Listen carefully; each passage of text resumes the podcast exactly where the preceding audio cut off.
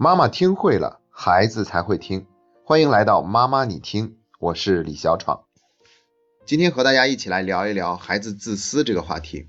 那关于孩子的自私呢，有的时候是表现在跟小伙伴相处的过程中，不愿意把自己的物品跟别人分享；还有就是表现在跟家人相处的过程中，那只顾自己，不懂得照顾别人。所以，我们今天就好好的来聊一聊这个话题，看清它的真相。按照惯例，我们是先分析孩子自私的原因，然后再给出相应的解决建议。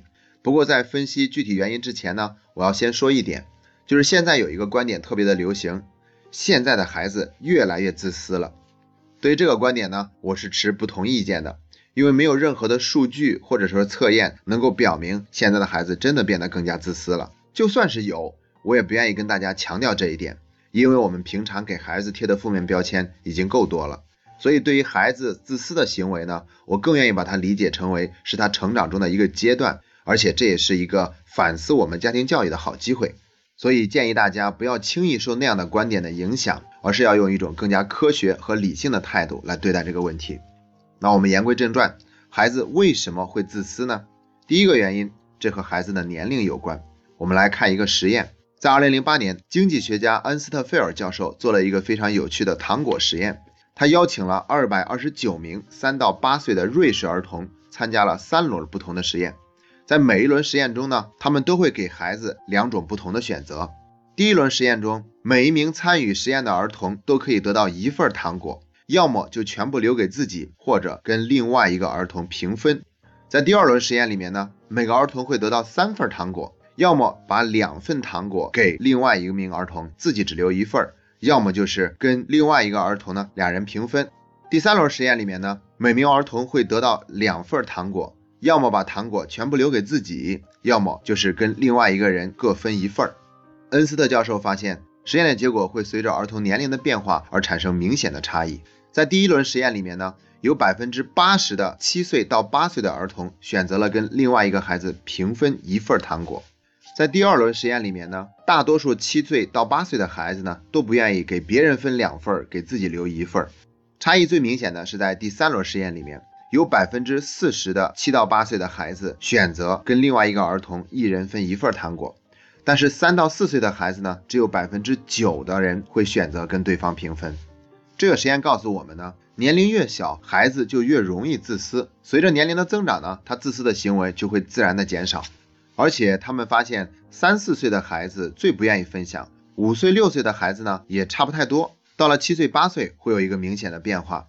所以呢，对于三到六岁的孩子来说，让他们学会分享本身就是不容易的。那这就是属于孩子成长的规律，我们必须尊重这一客观规律的存在，然后在这个基础上，我们去寻找最科学的教育方式。那孩子不愿意分享的第二个原因是跟我们的教育方式有关。我们的教育方式没有让孩子感受到分享的快乐，只感受到了痛苦。举个例子，当发现我们的孩子不愿意把玩具分享给小伙伴的时候，我们就会过去劝说：“你应该把玩具分享给别人，要知道分享是一种美德。”哦。”如果我们这么说了，并没有效果，那我们可能就开始评价了：“哎呀，你怎么这么小气呢？拿给别人玩一玩怎么了？”如果孩子还不听，可能我们就会直接把玩具夺过来拿给别的孩子玩了。那这样的方式呢，怎么可能会让孩子爱上分享呢？一开始我们说分享是一种美德，这话没错，但这个话应该在孩子分享了以后，我们这样去肯定和表扬他；而在他没分享的时候，我们强调这个，就是相当于要挟他。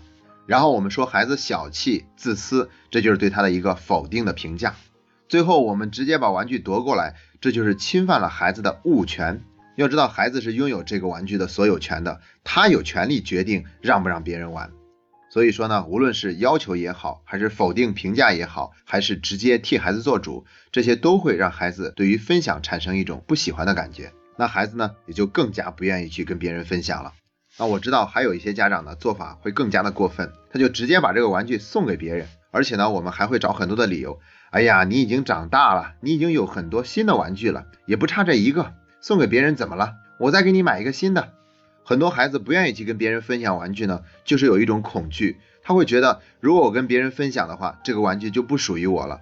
你再给我买新的、更好的，那都代替不了这个。那为什么我们会这么做呢？其实跟我们从小受到的教育有关。我们是在一个集体主义的这个教育环境之下长大的。而这个集体主义的教育呢，有的时候就会忽略对个体需求的满足，所以一个人的自私的行为呢，往往就会产生道德压迫感。这种情况已经成为了一种社会现象，在我们生活中随处可见。比如说，一有地震了，就有人在网上查各个企业捐了多少钱。如果某个企业捐的不多，我们就开始在那说他挣那么多钱，怎么捐这么少？那其实正确的理念应该是，我分享的话当然很好，如果没有分享也没有什么错。如果我们再把分享的定义扩大一点的话，不光包括物品的分享，还包括分享个人的隐私和空间。那对于这些方面呢，我们都没有一个充分的尊重。以前呢，我们分享过一个词叫做界限感。那不要觉得孩子他很小就没有个人的隐私和空间，就没有什么界限感。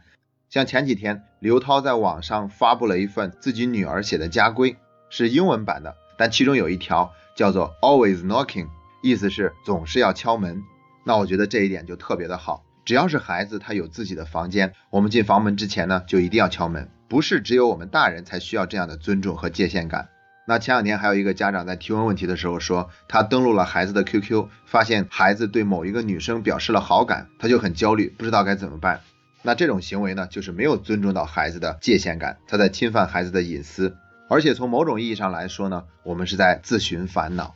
当我们对于分享总是以要求或者强迫的形式来达到的时候，那这就已经是在越界。我们越这样做，孩子分享的行为就越不会自然而然的发生。分析完了自私的原因，接下来我们给一些具体的建议。那建议呢，又可以分作两大部分。第一部分是预防性的建议，也就是说，我们要让孩子学会分享，喜欢分享，减少他自私行为的出现。第二类就是应对性的建议，孩子自私的行为已经出现了，产生了冲突，我们应该怎么办？我们先来看预防性建议的第一条，在生活中创造更多分享的机会。像我小的时候就从来没有吃过一个完整的苹果，每一次我爸爸帮我削完苹果以后呢，都会切掉一片留给他自己吃，把剩下的苹果交给我的时候呢，他同时还要说问问你妈要不要也吃一片，然后呢，我就会拿着苹果去找妈妈，给妈妈也切一片，剩下的我再自己吃。所以说呢，在我的概念里面，分享就是一件很自然而然的事情，从来就没有觉得那没有吃到一个完整的苹果有多么委屈。等我再长大一些，自己也会削苹果以后呢。我也会主动的问一下爸爸妈妈，他们要不要吃，然后自己再吃。对于这一点呢，我知道有的家长是这样做的，看到孩子有苹果吃，也会装作要一下。当孩子真的愿意递过来的时候呢，我们就隔空咬一口啊，我已经吃到了，谢谢你。那我觉得不管我们喜欢不喜欢吃这个苹果，都要尽量吃一口，因为我们这样做就是在成全孩子的分享。如果总是隔空咬一口苹果，只是做做样子。那可能有一天我们真的要去吃一口的时候，孩子就不愿意了。同样的道理，有的男孩他需要借用一下爸爸的工具箱来拆卸自己的一个玩具，这个时候呢，我们家长就可以告诉孩子，经过我的允许以后呢，你就可以拿去用。用的时候呢，你要注意卫生，也要注意整洁，用完要把它放回原处。如果你能够做到这些，下一次我还会愿意借给你。当我们家长呢能够这样主动去跟孩子分享，并且告诉孩子什么时候归还，要怎么使用。这些都会教会孩子，当他有一天要跟别人分享的时候，怎么样去规范好这件事情。第二条预防性建议呢，是针对于家里面马上就要来小朋友了，我们可以让孩子呢提前把自己的玩具做一个准备。那我们可以告诉孩子，一会儿小朋友来了，哪些玩具你是想跟他们分享一起玩的，哪些你是不愿意跟他们分享的。那不愿意分享的玩具呢，你要提前收好放起来，把那些需要分享才能玩的玩具留下来。那这两种做法呢，都会避免冲突的发生。在这个过程中呢，我们会让孩子体验到分享什么不分享什么是他自己能够做主的，所以他会格外的开心，参与到这件事情中来，更容易去享受到分享的快乐。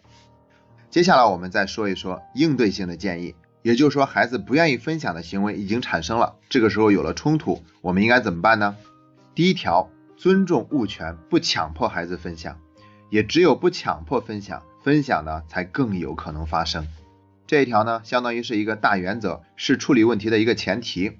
之前我们在分析原因的时候已经充分讨论过了。具体的做法就是，我们可以再明确的问孩子一遍：孩子，小明是我们家的客人，你愿意把这个玩具给他玩一下吗？那有的时候呢，这样一说，可能孩子之间的误解就会消除，这个事情就解决了。如果孩子继续摇头说就是不愿意，这个时候我们就要使用第二个建议了，提醒孩子寻找替代品。我们可以这样跟孩子说：“看来你还没有准备好跟别人分享你这个玩具，你觉得你愿意把哪个玩具拿给小明玩呢？”其实这句话我们也可以提前教会给孩子，这样的话，一旦他跟小朋友之间产生冲突，他就可以明确表达拒绝，同时还给出一个解决方案。一般来说呢，在这样做以后呢，问题基本就能够解决了。如果还没有解决，两个孩子还在那争执，那我们就要用到第三个建议了，叫做暂时保管。看到你们两个人因为一个玩具而产生了冲突，我感觉很难过。这样吧，我先替你们保管这个玩具。你们什么时候想好了解决方案，再过来找我，我再还给你们。或者你们都先去玩别的玩具，到底想怎么办？你们就好好商量一下吧。我们把问题抛给孩子，然后把产生矛盾的这个焦点先带走。那即便如此呢，可能这个事情还是没有得到妥善的解决，那我们就接受好了。但是不等于我们就什么也不能做了。第四个建议呢，就是在客人离开以后，我们可以跟孩子做一个反思。同时明确告诉给孩子我们的感受和我们的需求。孩子，你要知道他是我们的客人，我希望客人来我们家以后呢，都会留下一个开心的回忆。所以，当你因为一个玩具跟他产生争执的时候，我感觉很难过，也有点尴尬，甚至还有些生气。当然，你的开心对我来说也很重要。所以，下一次再有小朋友来我们家的时候，我希望你能够把那些不愿意跟别人分享的玩具提前收好，这样就不会有冲突产生了。或者你可以想一想有没有更好的解决办法，然后告诉我，我一定会认真考虑的。这样的做法呢，虽然事情没有如期望中那么圆满的解决，但我们还是跟孩子从中学习了什么，可以让自己下一次做得更好。今天的分享就到这里，这是妈妈你听陪你走过的第八十七天。